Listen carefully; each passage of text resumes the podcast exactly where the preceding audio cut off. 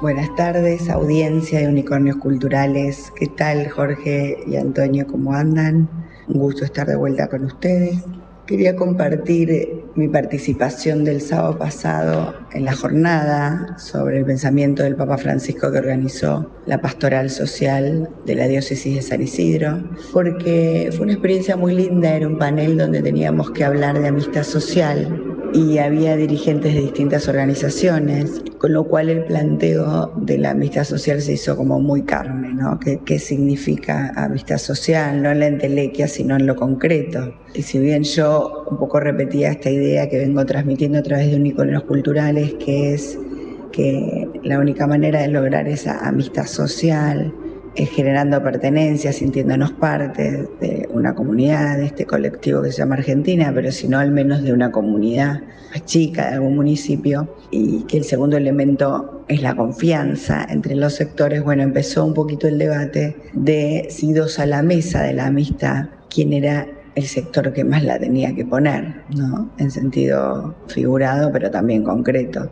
un poco porque estaba supuesto, con cierta lógica, que, los sectores que, se ven más favorecidos son los que deberían ponerla más en favor de la comunidad. Y un poco la reflexión que me surge a raíz del debate, y fue un poco lo que yo dije ahí, es que en realidad es verdad que quienes más la tienen son los que la tienen que poner, pero que para eso era muy importante que los otros sectores, los que tienen más dificultades, eliminaran la sospecha. Y esta creo que es la parte más difícil, ¿no? Eliminar la sospecha sentarse en la mesa sin sospechar unos de otros, sino creyendo que todos vamos a pelear por la permanencia por la pertenencia a ser todos en un mismo colectivo. Si vos sos parte del mismo lugar en el que yo estoy, me importa tu, tu destino. Y entonces es mucho más fácil. Cuando nosotros ponemos a los sectores más favorecidos en la situación de sospecha y perseguir y persecución, se hace muchísimo más difícil que eso genere algún tipo de confianza, que es lo que se necesita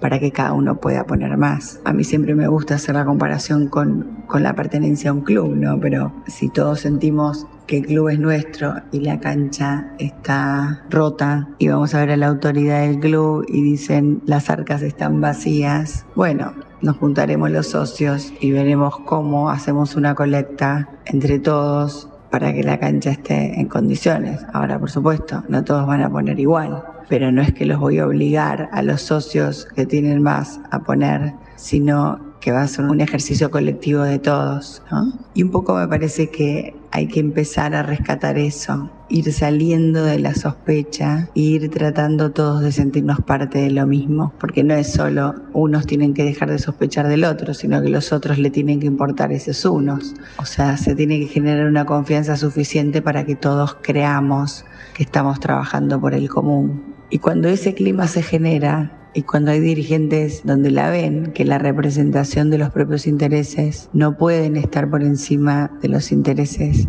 del todo, ocurre. Es decir, se puede lograr esos acuerdos. En una sociedad que es muy diversa, donde hay muchos intereses, donde hay muchos sectores con intereses y donde por eso es tan importante volver a poner siempre en foco, hay algo que nos une y es lo que tenemos que defender.